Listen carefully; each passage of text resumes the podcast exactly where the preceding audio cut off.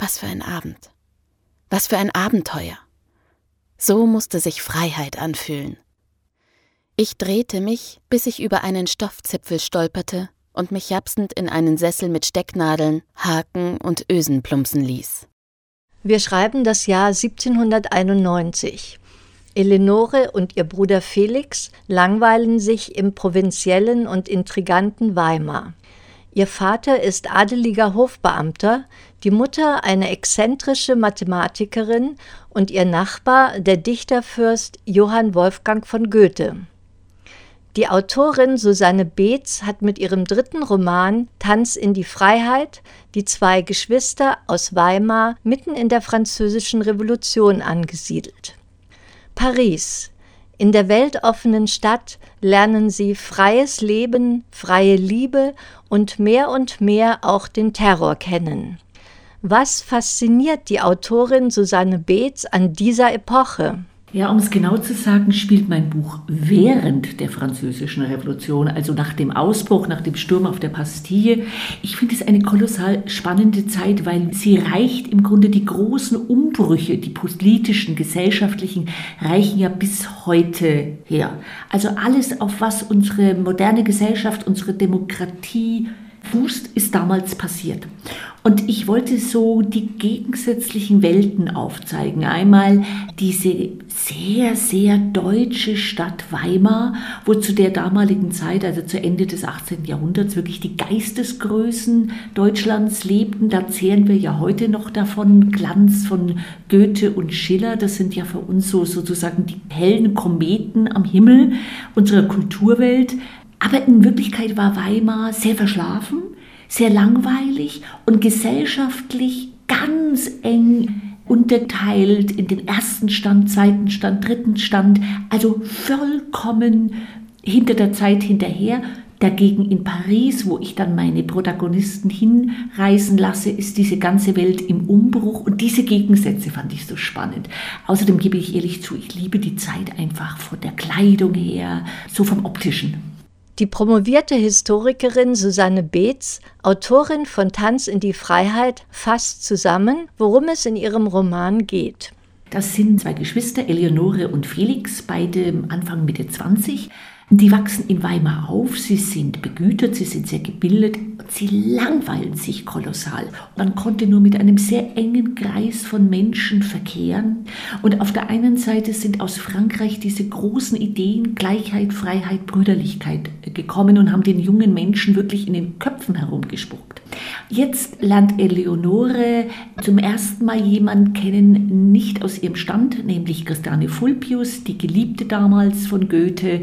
Durch sie kommt sie mit ganz anderen Themen, mit Armut, mit Elend in Kontakt. Und ihr Bruder Felix ist sowieso im Kopf ein heimlicher Revolutionär.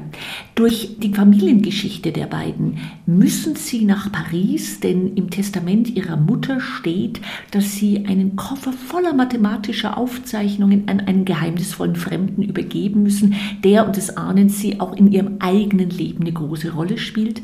Die beiden reisen, und es war damals eine wahnsinnig anstrengende Angelegenheit, quer durch Deutschland, durch Europa, nach Frankreich, lassen sich in Paris nieder und sind dann mitten einerseits in den äußerlichen Verhältnissen drinnen, wo sich alles umdreht äußerlich. Also der untere Stand gibt den Ton an, die Sans-Culotten, aber auch in ihrem eigenen Leben wird alles umgedreht. Lebendig und anschaulich schildert Susanne Beetz das tägliche Leben der damaligen Zeit. Wie dürfen wir uns Ihre Recherche vorstellen? Ja, das mache ich ganz besonders gerne, dass ich wirklich da in die Tiefe gehe, dass ich den Menschen sage, ja, was hat man denn damals in Paris in dem und dem Restaurant gegessen und was hat das gekostet? Denn das weiß man. Es gibt teilweise Unterlagen von alten Menükarten. Das hat ein Pfund Seife gekostet. Was hat Mehl und Brot gekostet? Denn deswegen haben ja die Menschen die Revolution begonnen wegen der Armut. Wie hat eine Küche damals ausgeschaut? Was hat eine Frau für Unterwäsche getragen? Und wie hat sich die Mode geändert? Und diese Recherchen mache ich sehr intensiv. Ich gehe in Archive, ich schaue mir Bilder an, ich versuche alte Briefe von damals zu entdecken, also ganz nahe am Leben und der Menschen dran. Also ich versuche immer sehr konkret etwas zu beschreiben. Wie hat es ausgesehen? Wie hat es sich angefühlt? Das ist sehr wichtig, glaube ich. Tanz in die Freiheit ist der Titel des dritten Romans von Susanne Beetz. Tanz in die Freiheit bezieht sich auf die Französische Revolution, lässt aber auch andere Interpretationen zu. Die Menschen damals haben wahnsinnig gerne getanzt, aber auch beim Tanz vollzieht sich damals ein großer Wandel. Man hat im 18. Jahrhundert in der höfischen Welt, in der vorrevolutionären Welt, hat man Menuette getanzt. Also da haben sich die Menschen in Reihen aufgestellt und plötzlich dann in der Revolution wird ein neuer Tanz Mode, nämlich der Walzer. Die Menschen fassen sich jetzt paarweise an und auch das ist revolutionär.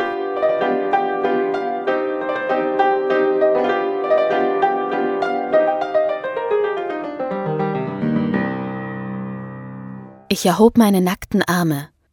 Ein innerer Impuls oder der Wein? Aber ich hatte nur ein Glas getrunken. Von irgendwoher tönte Musik. Meine Füße bewegten sich, zuerst nur trippelnd, dann schneller, hüpfender. Julies schräge Augen, ihr Mund, die Besitzerin der Boutique, ihre Assistentin hüpften ebenfalls, drehten sich um mich immer schneller. Auch die Stoffballen in den Regalen an den Wänden flogen, meine Gefängnismauer aus Fischbeinstäben und Drähten lag zusammengesunken in einer Ecke der Boutique. Der mondweiße Stoff, der mir von allen am besten gefiel, drapiert und provisorisch um meine Schultern und um meine Mitte gesteckt, löste sich an der einen und anderen Stelle, flatterte hoch. Mein Herz pochte gegen mein dünnes Hemd, und meine Haare schwirrten als rote Vögel um meinen Kopf. Ich tanzte und tanzte, barfuß und ausgelassen. Ich vergaß meinen noch immer schwachen Bruder, weswegen wir nach Paris gekommen waren. Ich vergaß meinen neuen Hochzeitstermin. Ich tanzte einfach.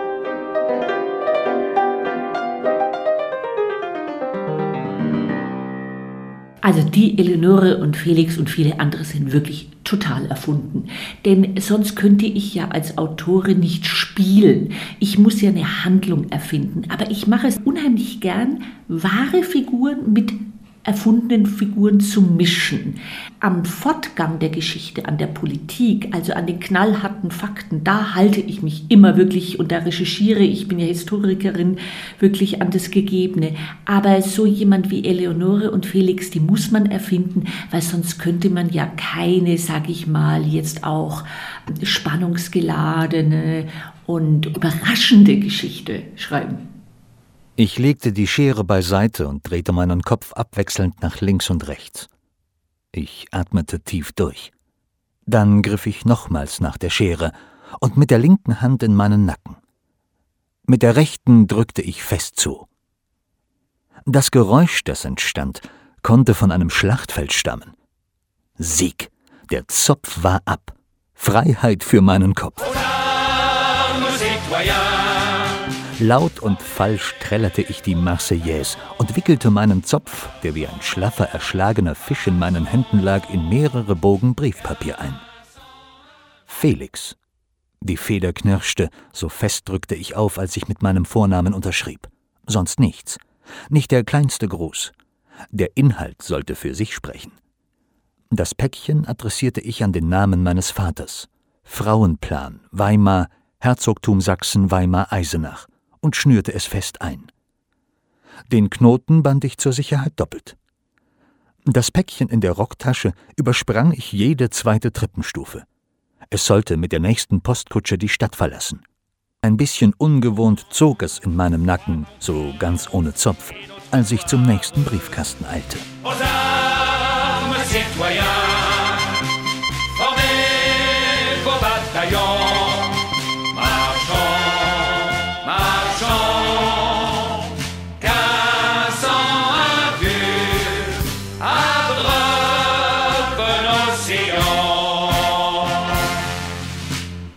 Felix Zopf ist ab. Er singt sich in die Freiheit. Eleonore tanzt in die Freiheit. Der gleichnamige Roman von Susanne Beetz spielt vor 200 Jahren, ist unterhaltsam und lehrreich und bedeutsam für unsere Zeit.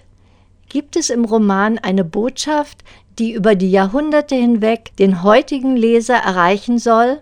Ja, mir ist es bei den Büchern immer wichtig, dass meine Leserinnen und Leser verstehen, die Menschen haben zu allen Zeiten ähnliche Gefühle gehabt. Liebe, Angst, Sorge, Freundschaft. Die haben andere Kleidung getragen, die haben andere Sorgen und Nöte gehabt, die Äußerlichkeiten waren anders, aber die Menschen an sich. Und darum wirkt es vielleicht auch so, dass das heute spielen könnte. Eine Botschaft mh, mm, an sich direkt nicht, aber was für mich sehr wichtig war in dem Buch, und das sieht man an Eleonore ganz deutlich, Freundschaften.